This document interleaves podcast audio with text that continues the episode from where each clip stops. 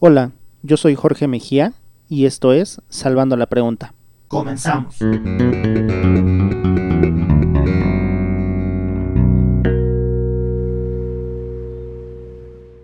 Este episodio de Salvando la Pregunta es presentado por Kings of Group. Pueden buscarlos en Facebook e Instagram como Kings of Group MX. ok, aquí vamos. De mañana, de tarde o de noche, sean todos bienvenidos a este nuevo episodio de Salvando la Pregunta. Muchas gracias por estar reproduciendo nuevamente este archivo de audio. Significa verdaderamente mucho para mí que estés escuchando estas grabaciones que he estado haciendo con mucho cariño. Entrevistas que han salido bastante bien y por las cuales estoy muy agradecido con todos los invitados. Eh, he estado notando reacciones a través de las redes sociales, lo cual también agradezco muchísimo y me gustaría que se sigan invitando, si les es posible, a más gente para que escuchen las entrevistas que estaré teniendo próximamente también y por qué no que escuchen las que ya están grabadas. Pueden encontrar en Facebook, Instagram y Twitter al podcast como Salvando la Pregunta. Bueno, en Facebook como Salvando la Pregunta y en las otras dos como Salva Preguntas. La invitada de esta semana es una escritora mexicana que además trabaja como columnista en Vértigo, en Open y en Playboy. Y también recomienda libros en el Heraldo Radio con, con Sergio y Lupita los viernes. Y bueno, es una escritora muy prolífica, tiene varios libros publicados, entre ellos novelas, recopilación de cuentos, recopilación de poemas. Primordialmente su tema es el erotismo, la sexualidad, el sexo, eh, bueno, y todos los temas que surgen alrededor de este último, ¿verdad? 20 años como editora, además de que sigue siendo docente en la Universidad Anáhuac del Norte. Es alguien que trabaja mucho, le gusta mucho la literatura y que se dedica demasiado a todos estos temas que tengan que ver ya sea con los libros o con el erotismo. Bastante agradable y elocuente ella. Se podrán dar cuenta de eso durante la entrevista. Es alguien con quien me gustó verdaderamente mucho platicar y que tiene mucho que decir. Pueden buscarla en monicasotoycasa.com y en sus redes sociales que verdaderamente es un espacio que utiliza para difundir mucho su trabajo y que ha logrado acercarse a mucha gente a partir de eso. No se lo pierdan, de verdad vale mucho la pena y en cuanto entren van a saber por qué. Búsquenla igual como Mónica Soto y Casa. Entonces no los voy a entretener más y voy a dejar la conversación abierta con...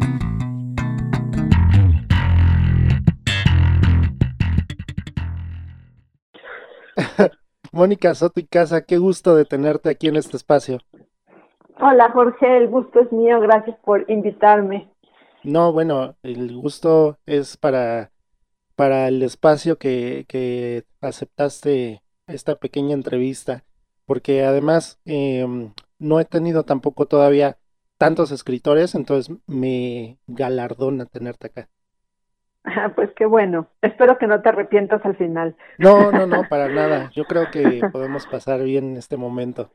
Y, y justamente cuando estaba preparando esta entrevista, que estaba en eso que, le llamamos el estado del arte, ¿no? Que descubrí que existían un montón de entrevistas que ya te han hecho en otros espacios y me deja dos reflexiones. La primera, que pues verdaderamente estás en boca de mucha gente. Y la segunda es que está como empezando a haber una oleada nueva de rockstars literarios que, que en México ha habido, pero pues como que se han ido degradando con el paso de los años, ¿no? Entonces, a la primera pregunta que me, que me lleva esto es, ¿tú crees que en México se escribe poco o se publica poco? Híjole, en México ni se escribe poco ni se publica poco. Ok.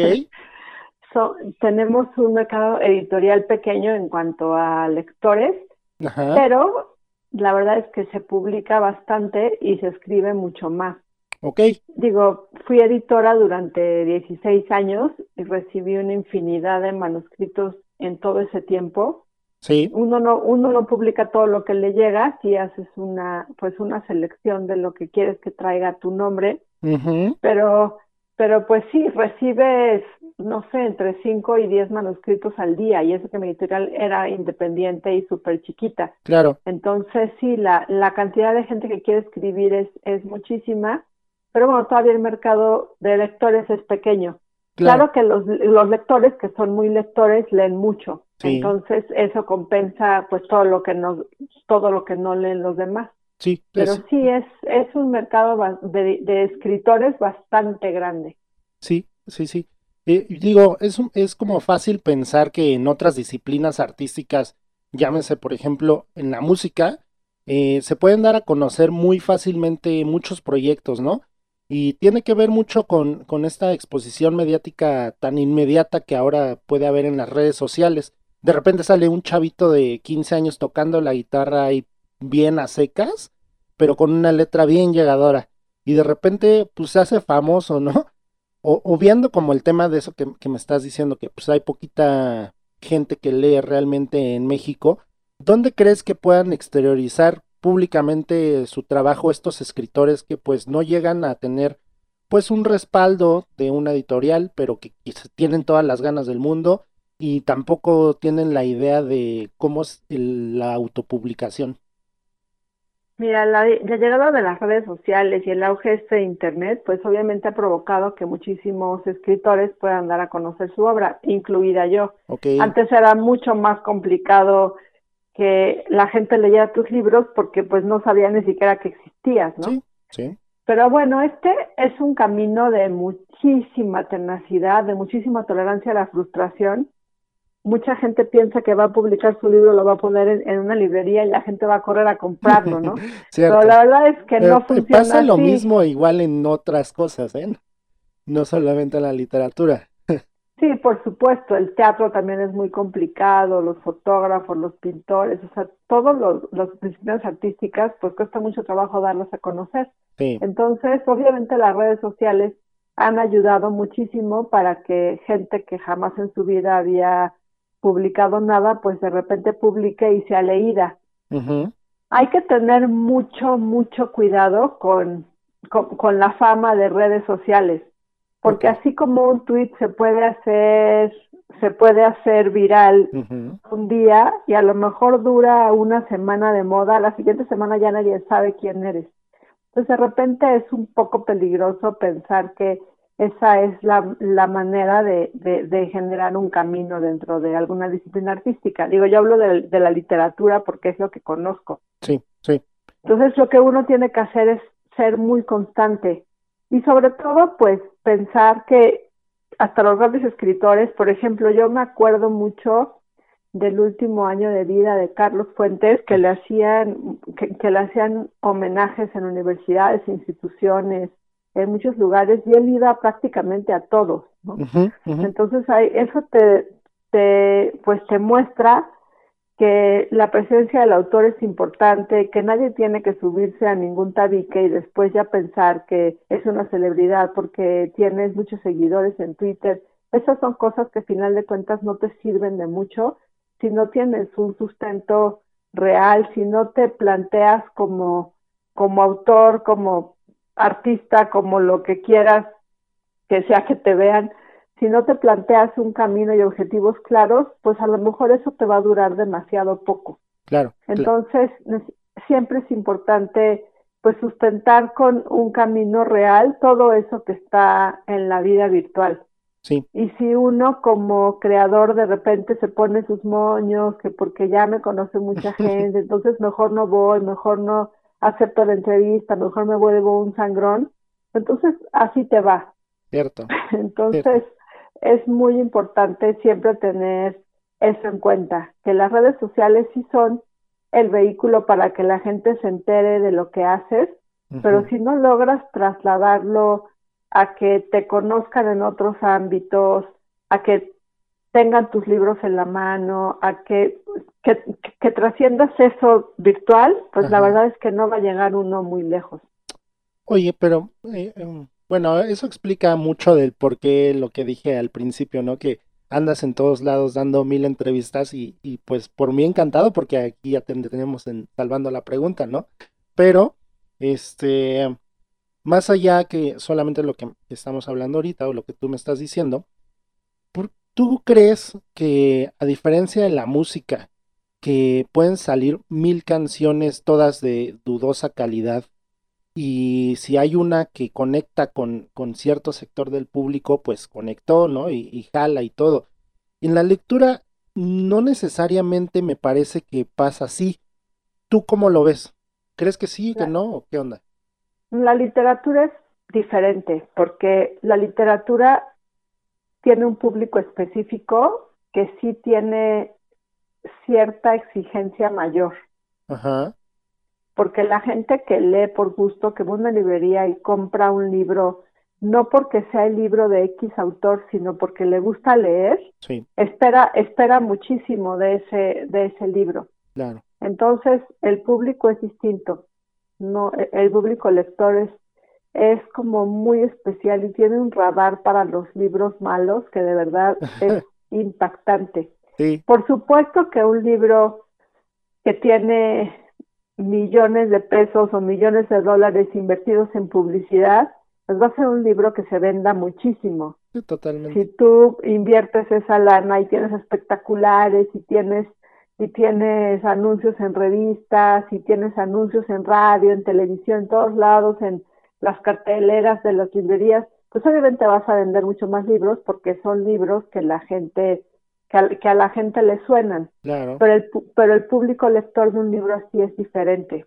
Entonces, por eso te decía que es importante siempre sustentar como en la vida real y, y, con el trabajo lo que sucede, ¿no? El ejemplo más más como más palpable es el de el de la mujer esta que escribió las 50 sombras de Grey, claro. que escribió ese libro y pues nadie más leería algo más que escribió ella, ¿no?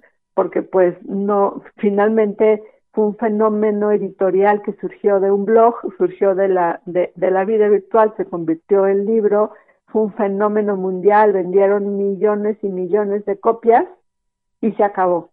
Y entonces, si uno como autor, como escritor tiene ese objetivo, generar un super bestseller y que sea una llamada de petate, que sea un fast seller, está, está perfecto, ¿no? A mí me parece absolutamente lógico y, es, y, y, pues no lo critico. Pero si uno como escritor quiere hacer, pues ahora sí que una historia más larga, pues tienes que pensar en el largo plazo, ¿no? Claro. Y normalmente en México, por ejemplo, el mercado editorial no funciona así. Como no es muy grande, para nosotros un bestseller son 20 mil, 10 mil, 20 mil, 30 mil ejemplares. Sí, muchísimo más chiquito que un tiraje en otro lado. Sí, en España son 300 mil ejemplares, en Japón son 4 millones, o sea, no tiene nada que ver, ¿no? Entonces, pues en un mercado así la cosa funciona diferente. En México, por ejemplo, hay pocos agentes literarios, ¿no? Porque pues ahora sí que lo que cuesta el libro, que la gente los percibe como caros, pues no alcanza para tanta repartición, ¿no? Entonces, por eso, por eso hablaba anteriormente de, de los objetivos claros, ¿no? Y, y pues a mí siempre me parece muy afortunado cuando alguien quiere, pues, quiere hablar conmigo acerca de lo que hago, y pues, porque pues es, para mí es un regalo el tiempo que la gente invierte en escucharme, ¿no? Porque al final de... Sí, en leerme definitivamente, ¿no? Pero que alguien piense que lo que tengo que decir vale la pena para hacer una entrevista, pues también es muy afortunado, ¿no? No, y, la verdad es que, es que como que estamos acostumbrados a que las estrellas que normalmente conocemos o la gente que se hace famosa en México, pues tiene que ver con cosas pues banales, que no tienen un peso pues más eh, cultural, ¿no? Pero cuando pasan este tipo de, cosas como lo que te comentaba yo al, principio, que, que, veo que tienes muchas entrevistas publicadas, me da mucho gusto saber que una escritora se preste justamente a, que la entrevisten porque hay mucha gente interesada en lo que hace. La verdad es que eso es muy afortunado y a mí me gusta mucho quitarle lo solemne a la literatura si tú, por ejemplo, vas a una presentación de mis libros, que ahorita pues no se pueden hacer, porque ah, digo, hago por Zoom y todo, la verdad es que son, muy son, son, son muy irreverentes, o sea, perdemos toda la, toda la pose, perdemos toda la solemnidad, y pues al contrario, mi intención es hacer que la gente pase un buen momento. Digo, si alguien está cruzando media ciudad o la ciudad entera en la lluvia, en el tráfico y todo para llegar a verte, a escucharte, pues lo mínimo que puedes hacer es darle un buen momento, ¿no? Claro. Que se vaya de ahí, no nada más divertido, sino pues con, con algo padre además de la experiencia, ¿no? Entonces, pues la verdad es que a mí sí me parece muy afortunado y sí creo que, que las redes sociales han acercado muchísimo a los autores con los lectores aunque hay de todo. Hay escritores que se sienten en el, en, en, en el, ¿cómo se llama esto? que se sienten paridos por ah, paridos por era. Yo no digo por Zeus porque Zeus no puede parir a nadie. Ah, entonces, como se sienten así, pues entonces no me hables, no nada. Y al contrario, el contacto con los lectores, que haya esa de tu alimentación, que vayan a conocerte y, te y platicar con ellos y estar, a mí me parece padrísimo. Y, es la forma en que, en que uno también sabe pues si vas por buen camino o vas por mal camino. Claro. Y también supongo que debe ser, deben ser momentos de la vida, ¿no? Sí. Porque a final de cuentas, la primera sorprendida, pues soy yo. Pero para bien, ¿no? O sea, es la emoción justamente del momento de poder entregar de mano a mano tu libro, de que la gente conecte, como dices. Y pues, o sea, además, eh, has tenido como algunos eh, eventos, como lo que y me enteré, realmente yo no lo supe, si no me hubiera encantado estar ahí presente, de cuando hiciste el, poemario a mano y, y de ah, toda esta presentación que hiciste. O sea, se me hace algo bellísimo. No sé si podrías contar un poquito de esto porque me parece algo increíble. La verdad fue padrísimo. Estaba yo, hice el poemario a mano, la idea fue de mis hijos Dije, mamá, ¿y por qué no haces un libro escrito a mano? Y yo, como no me encanta hacer cosas locas, les dije, bueno, pues vamos a hacerlo. Y entonces estaba yo leyendo en esa temporada un libro de poesía de Safo. Y entonces ahí dije, claro, si esa poesía se leía en, en, en se leía con, con públicos pequeños y pues más bien no se leía, se recitaba con públicos pequeños, muy a la mano, en, en, en estos, este, ¿cómo se, cómo se llaman? Este, estas estructuras redondas donde la gente se sienta. Ah, este, es ah. una rotonda. Sí, bueno, eh, ahí, ¿no? Ok, sí, se sobreentiende. entonces, la, la, entonces dije, bueno, pues si eso va a ser así, pues yo lo que quiero es que, o sea, si eso era así, yo lo que quiero es que este, es, hacer un, es crear una experiencia parecida. Y entonces, pues se me ocurrió hacerlo en un lugar muy íntimo, en un lugar, pues, donde pudiera la gente estar cerca y donde pudiera estar yo. Y entonces eran 20 personas máximo. Esa primera vez fueron 24. Entonces, pues ya llegaron y pues les ofrecimos vino tinto y algo de comer y pues platicaban y ya cuando salí, pues entonces abracé a todo el mundo porque soy súper abrazona. No sabes cómo extraño dar abrazos. Sí, claro. porque soy muy abrazona, me encanta abrazar a medio mundo. Entonces, así es, nos abrazamos, no sé qué. Y entonces nos sentamos todos y pues ah, les, les puse un antifaz a cada uno. Entonces estaban con su copa de vino y su antifaz y pues como estaban con antifaz, pues las parejas podían estar como más cerquita y generando así como algo más especial entre ellos. Y pues empecé a leer mis poemas. Y ya cuando se acabó la lectura de los poemas, pues empezamos a platicar. Me hicieron no sé cuántas preguntas. Empezamos a las ocho de la noche y el último se fue a la una de la mañana. No, bueno, pero fue una toda una experiencia, ¿no? Fue maravilloso y esa y esa cercanía y, poder poder estar así de cerca es importante. Algo bonito también fue que la gente que vino no sabía cómo era el libro, porque nunca nunca habían visto, yo nunca puse una foto antes de eso, nada, la gente no sabía cómo era el libro. Y entonces eso pues es un arma de doble filo porque dices, les va a gustar, no les va a gustar. Entonces cuando lo recibían fue pues era muy emocionante y como son escritos a mano y pues cada ejemplar es un es único, bueno, era único porque ya se acabaron todos pues entonces era bonito poder, para mí también poderle dedicar a cada quien el libro, pues frente a frente. Claro, claro. organicé una segunda de esas que se, está suspendida porque justo iba a ser cuando empezó la, la, la, jornada de sana distancia ¿Eh? y pues aún no hemos podido hacerla. Suspendida en el espacio-tiempo, en el algún día sucederá y, y ojalá podamos estar ahí.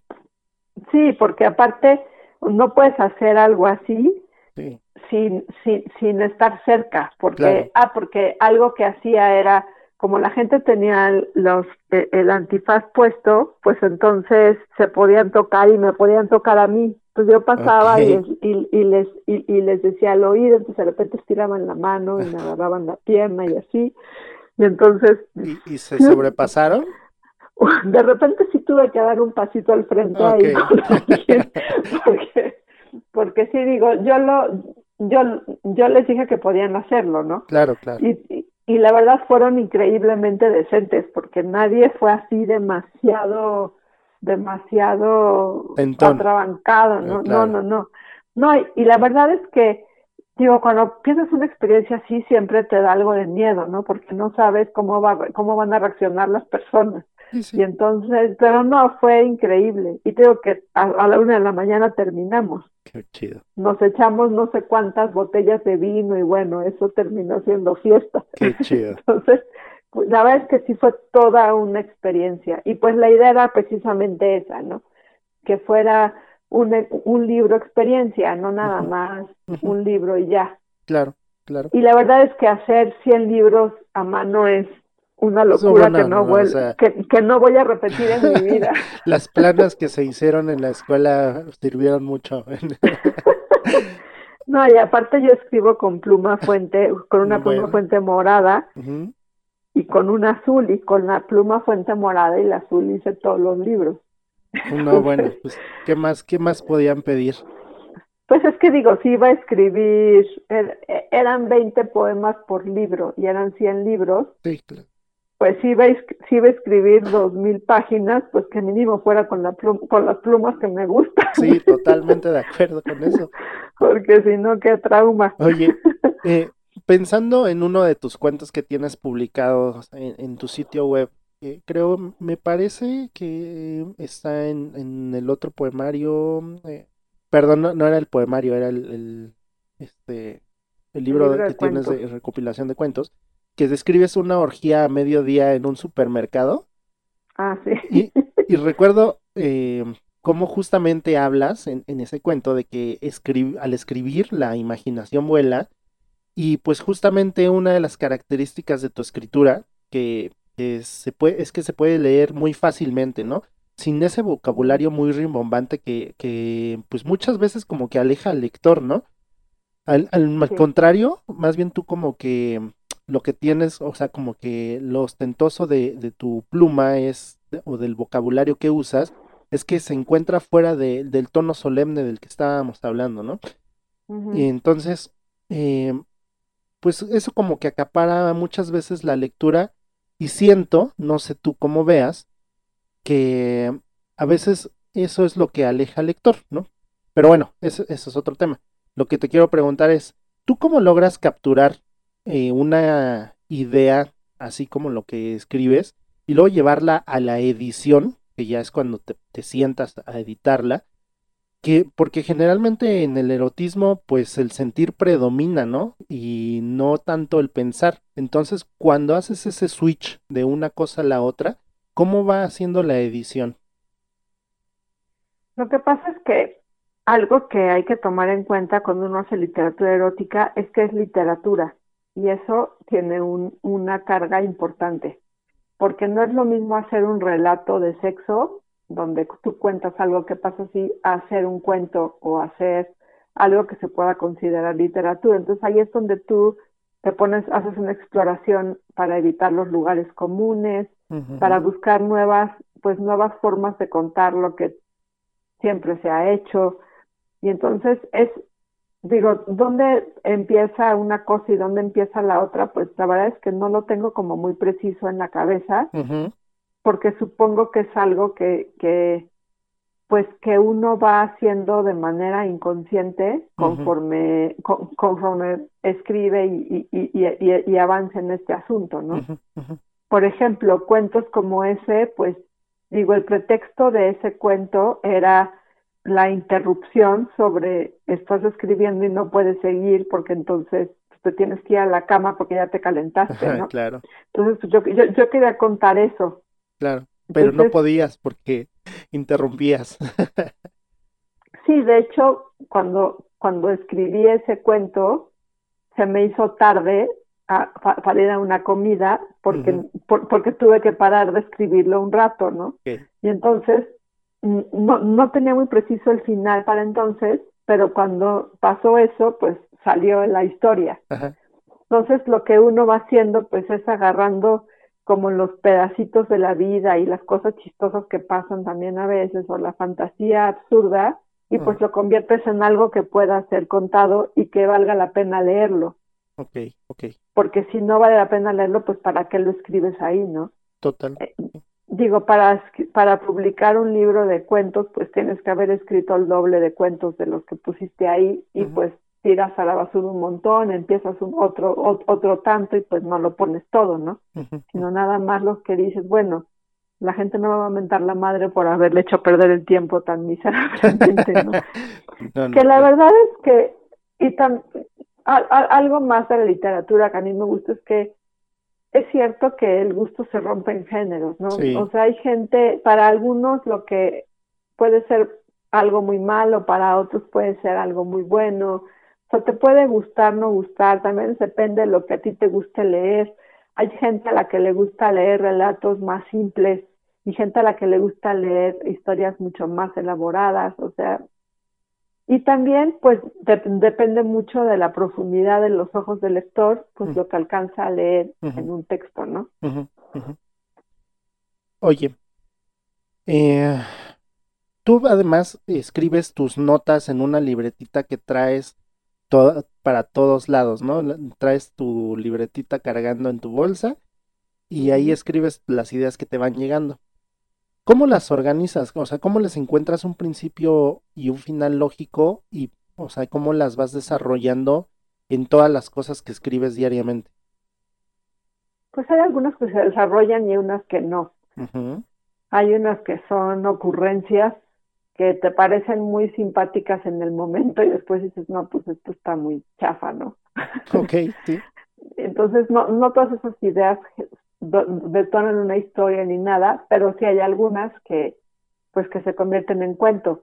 Pero, por ejemplo, cuando estoy escribiendo una novela como ahorita, pues estás escribiendo como en varios planos mentales diferentes, ¿no? Entonces, de repente estás, no sé, caminando por la calle parida o en el súper y dices, y algo te hace clic para la escena que sigue o para la que ya escribiste, o resuelves algún asunto que tenías pendiente, entonces pues agarras la, libreta y, te dedicas a escribir eso, ¿no?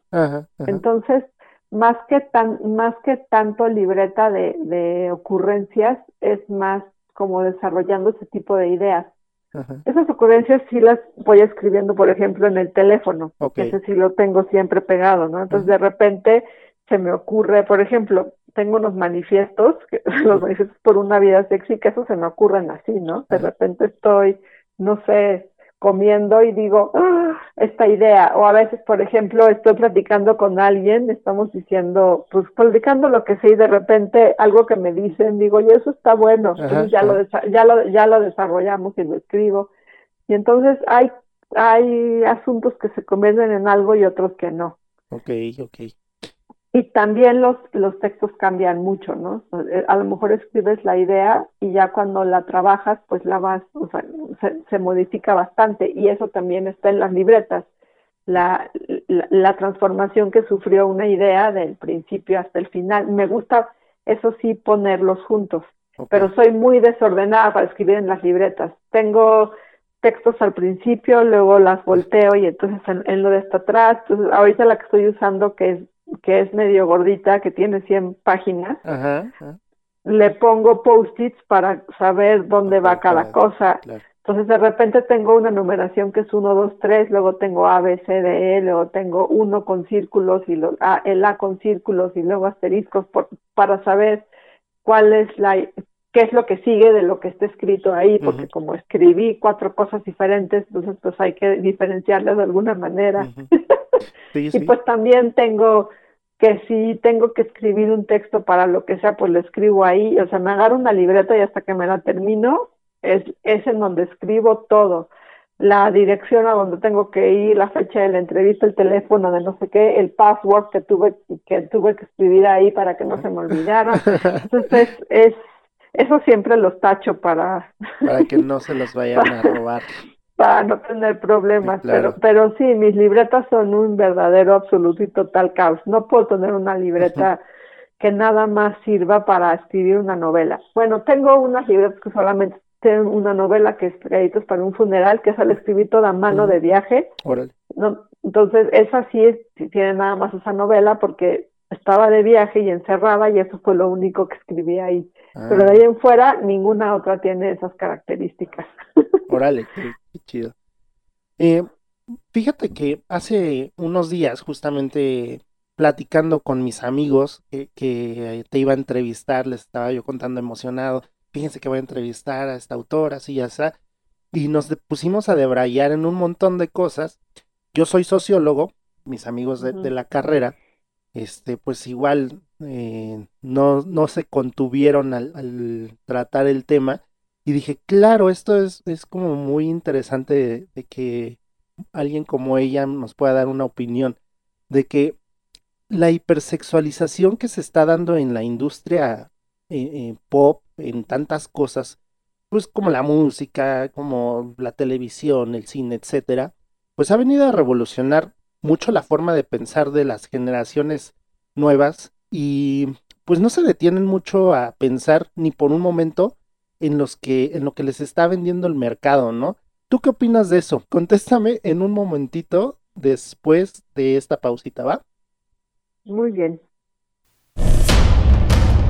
Nosotros somos Kings of Group. Estamos comprometidos a brindarte en todos y cada uno de nuestros productos una excelencia de calidad en materiales y manufactura. Un increíble diseño pensado en la ergonomía que debe tener cada accesorio y un tiempo de vida muy amplio. Juntos somos más fuertes. Kings of Club. Bueno, Mónica, entonces me ibas a contestar. ¿Qué opinas de este rollo de la hipersexualización en la industria?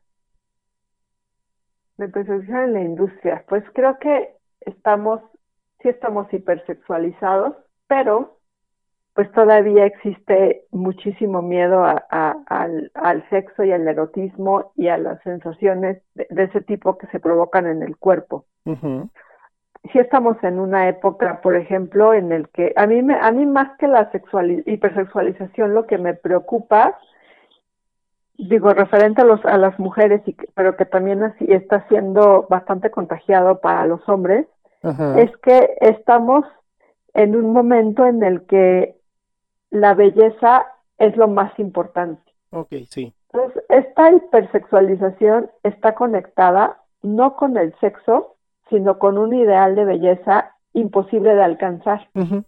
estamos, estamos en un momento de absoluta insatisfacción por el cuerpo y eso se exacerba pues por con la cantidad de filtros que hay para las redes sociales y el teléfono pues que te adelgaza la cara y te hace grande los ojos y te quita todas las imperfecciones del cutis. Entonces para mí creo que esta hipersexualización no está relacionada con el sexo, sino con un ideal de belleza imposible de alcanzar.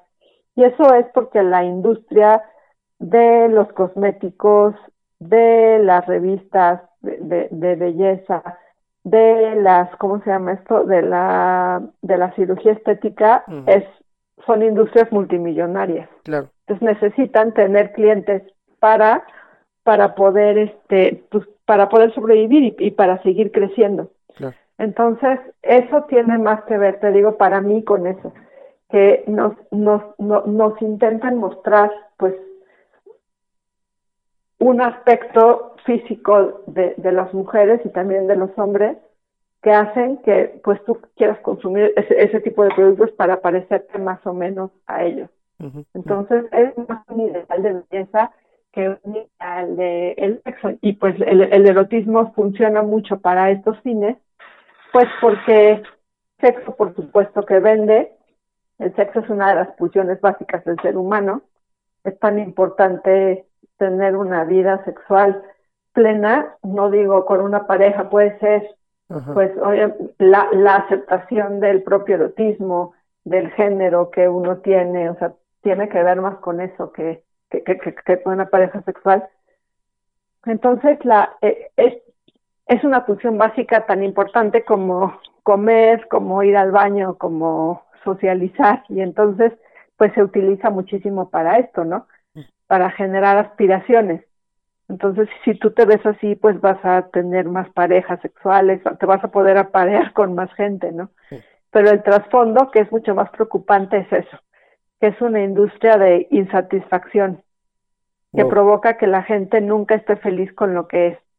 Porque si tú te tomas una foto y, y le pones todos los filtros del mundo, cuando te sales de la regadera y te ves en el espejo sin una gota de maquillaje y despeinado recién levantado, pues no, no te va a gustar lo que ves. Sí, Y si tú ves que, y por ejemplo, la hipersexualización pues es de cuerpos perfectos. Entonces, y cuando no son perfectos, por ejemplo, si tú subes una foto de un pezón en, en, en Facebook o en Twitter, luego, luego la censura, ¿no?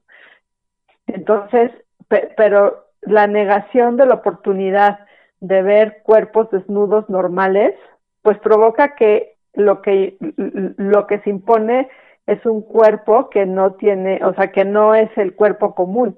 Entonces, si uno viera más desnudos, ¿no? De gente como tú, como yo, como todos, pues verías que no todos tienen el pene como los de las películas porno, que, que, no todos tienen el abdomen marcado como los modelos de Calvin Klein o como el cuate que se pone el filtro para que se marque el abdomen de, Instagram, ¿no? Entonces creo que para mí es eso, no es una hipersexualización, es una búsqueda de, de, que la gente esté insatisfecha con su cuerpo para poderle, para poderle vender, pues eso, ¿no? La, la, satisfacción en, en, cualquiera de las presentaciones, ¿no?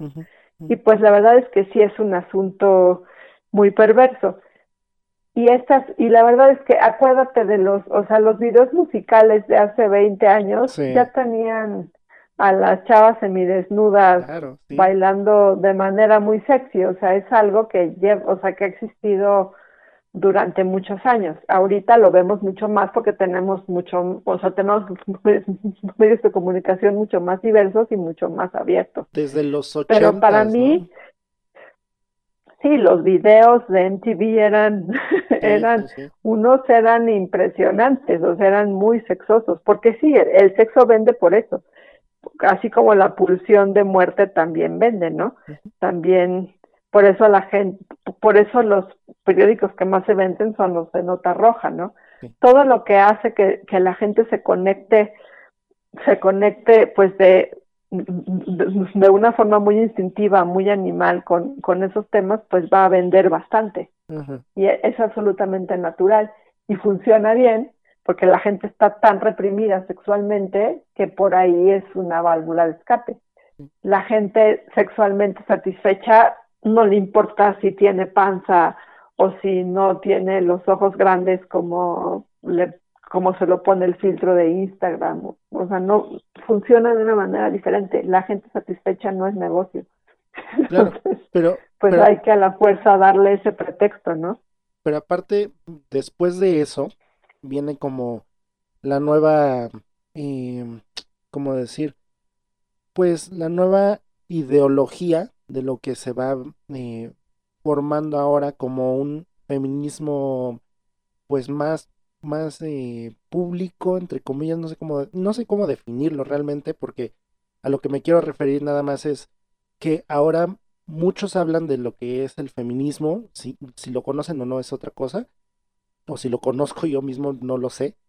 Eh, pero para ti, ¿cómo crees que es vender libros eróticos en medio de un clima social en el que el mismo carácter del libro se presta a ser cuestionado incluso desde la perspectiva de roles de género?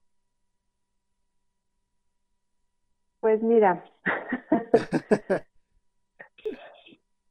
mi experiencia vendiendo libros eróticos es que los lectores y las lectoras agradecen que puedas hablar de sexo de una manera relajada, abierta y sana. La literatura erótica toda la vida fue muy violenta hacia las mujeres. Incluso la escrita por mujeres eh, era principalmente, pues sí, violenta para las mujeres, de mucho control, con el amor romántico mega exacerbado. Y pues eso es algo que, que, que nos pesa y que es un lastre en este momento todavía. Claro porque entonces las mujeres estamos educadas para complacer, para ser pues el, eh, el objeto de, de, placer y pues no tanto alguien que también pues quiera o requiera ese tipo de placer. Entonces es un asunto que la verdad es que sí, sí ha hecho muchísimo daño. Y pues a final de cuentas, digo, ahí puede haber dos respuestas, ¿no? Una, cuando tú creas no pues estarte preocupando por qué van a pensar, si les va a gustar a la gente, si no les va a gustar, si alguien se va a ofender. Creo que es muy malo crear pensando en que vas en que puedes ofender a alguien, porque aparte la gente si no se ofende por una cosa se va a ofender por otra. es cierto. Entonces, para mí sí es importante que que pues ahora ahora sí que respetar las diferentes ideologías yo respeto mucho el feminismo radical y respeto mucho el feminismo light. Creo que todos son importantes y necesarios para que los avances para que los avances pues continúen siendo mayores. Nunca ninguno de los cambios que se han logrado para las mujeres lo han hecho las feministas. Light, todos una feminista que ha dado prácticamente la vida y que ha, y que ha dejado la existencia embarrada y esa que ha logrado todo lo demás. Pero a final de cuentas, pues las quienes no somos tan radicales, pues ayudamos también un poco a que, pues a crear conciencia en la gente sin, sin, sin que sea necesariamente un choque violento, ¿no? Porque creo que también eso es importante. Entonces, para mí, yo la verdad es que hago mis personajes de acuerdo a, no a un ideal feminista, no, no los hago pensando en que en, que los va a leer alguien que se puede ofender o no ofender o les va a gustar, sino simplemente los hago con, con, pues, con las ideas y, y pues ahora sí que con la realidad que los personajes quieran, ¿no? Claro. Porque al final de cuentas, pues son personajes de ficción que están teniendo una experiencia donde también van a aprender y, donde también tienen que crecer, porque si no, ¿para qué creas un personaje, no? Entonces yo puedo ser muy políticamente incorrecta. Mi último libro, por ejemplo, Tus mujeres en mis orgasmos se llama, pues es una chava que se va con el amante un fin de semana y pues ahí se imaginan mil cosas. Entonces ella se imagina al novio con las otras amantes que tiene, ¿no? Entonces, eso pues puede ser un arma de doble filo, puede ser pues estás haciendo a las mujeres como objetos pero también puede ser otra cosa, ¿no? Sí. Pues, estás dándole a una mujer el, eh, el protagonismo por fin, sí, al fin la haces protagonista del erotismo, ¿no? Porque de verdad, si tú te pones a ver todos los libros, digo, por lo menos los que yo conozco, la historia de O, la historia del ojo, los del Marqués de Sade, pues ya ni hablar, ¿no? Pero los de, los de, ¿cómo se llama? Anaís Nin, Digo, aquí tengo una lista inmensa, pues todos son de mucha dominación hacia las mujeres y todos son, pues sí, las mujeres no son el, el, sujeto del placer, sino el objeto con el que vas a tener el placer, ¿no? Entonces creo que a mí me gusta, a mí me gusta este otro aspecto, ¿no? Lolita, por ejemplo, que yo no lo veo como erótico, pero, pero bueno, o sea, pasa lo mismo, ¿no? el amante, pues la chava es, la, la, la protagonista pues se la pasa sufriendo por el, por, por el señor que va y viene, ¿no? Está, por ejemplo, uno que no es así, de, Happy Hooker, el, de Javiera Hollander, que esta mujer era prostituta y ella y ella pues cuenta su historia como prostituta, esa es otra historia, ¿no? Pero sí, la mayoría son así. Entonces, pues sí, buscar un erotismo más femenino, no, no con la idea de complacer al hombre, sino complacerse a sí misma, pues es algo que a mí me gusta, por ejemplo, ¿no? Que los, que los personajes sean fuertes, decididos, que sepan lo que quieren, para mí es importante, pero no lo hago a propósito, simplemente salen así, ¿no? Wow, Mónica, pues verdaderamente que el tiempo voló, voló, voló. No, no pensé que esto se nos fuera a ir tan rápido. Quedaron muchísimos temas, quedaron muchísimas preguntas pendientes. De veras, de veras, eh, creo que va a ser necesaria una segunda parte muy, muy, muy pronto. Muy bien, sí, cuando quieras, yo feliz. Ahora sí que si me pones a hablar de libros y de erotismo, no, no me vas a callar la boca. Sí, creo que sí es lo que estamos viendo. No, de veras, muchísimas gracias. Eh, te agradezco mucho que hayas compartido este espacio y eh, pues nada, de veras te agradezco. Al contrario, Jorge, a ti y pues aquí estamos para cualquier otra cosa, ya sabes, pues A seguirse cuidando y bueno, hasta la una siguiente ocasión, Mónica. Muchas gracias. Gracias a ti. Muchísimas, muchísimas, muchísimas gracias por llegar hasta esta parte del podcast.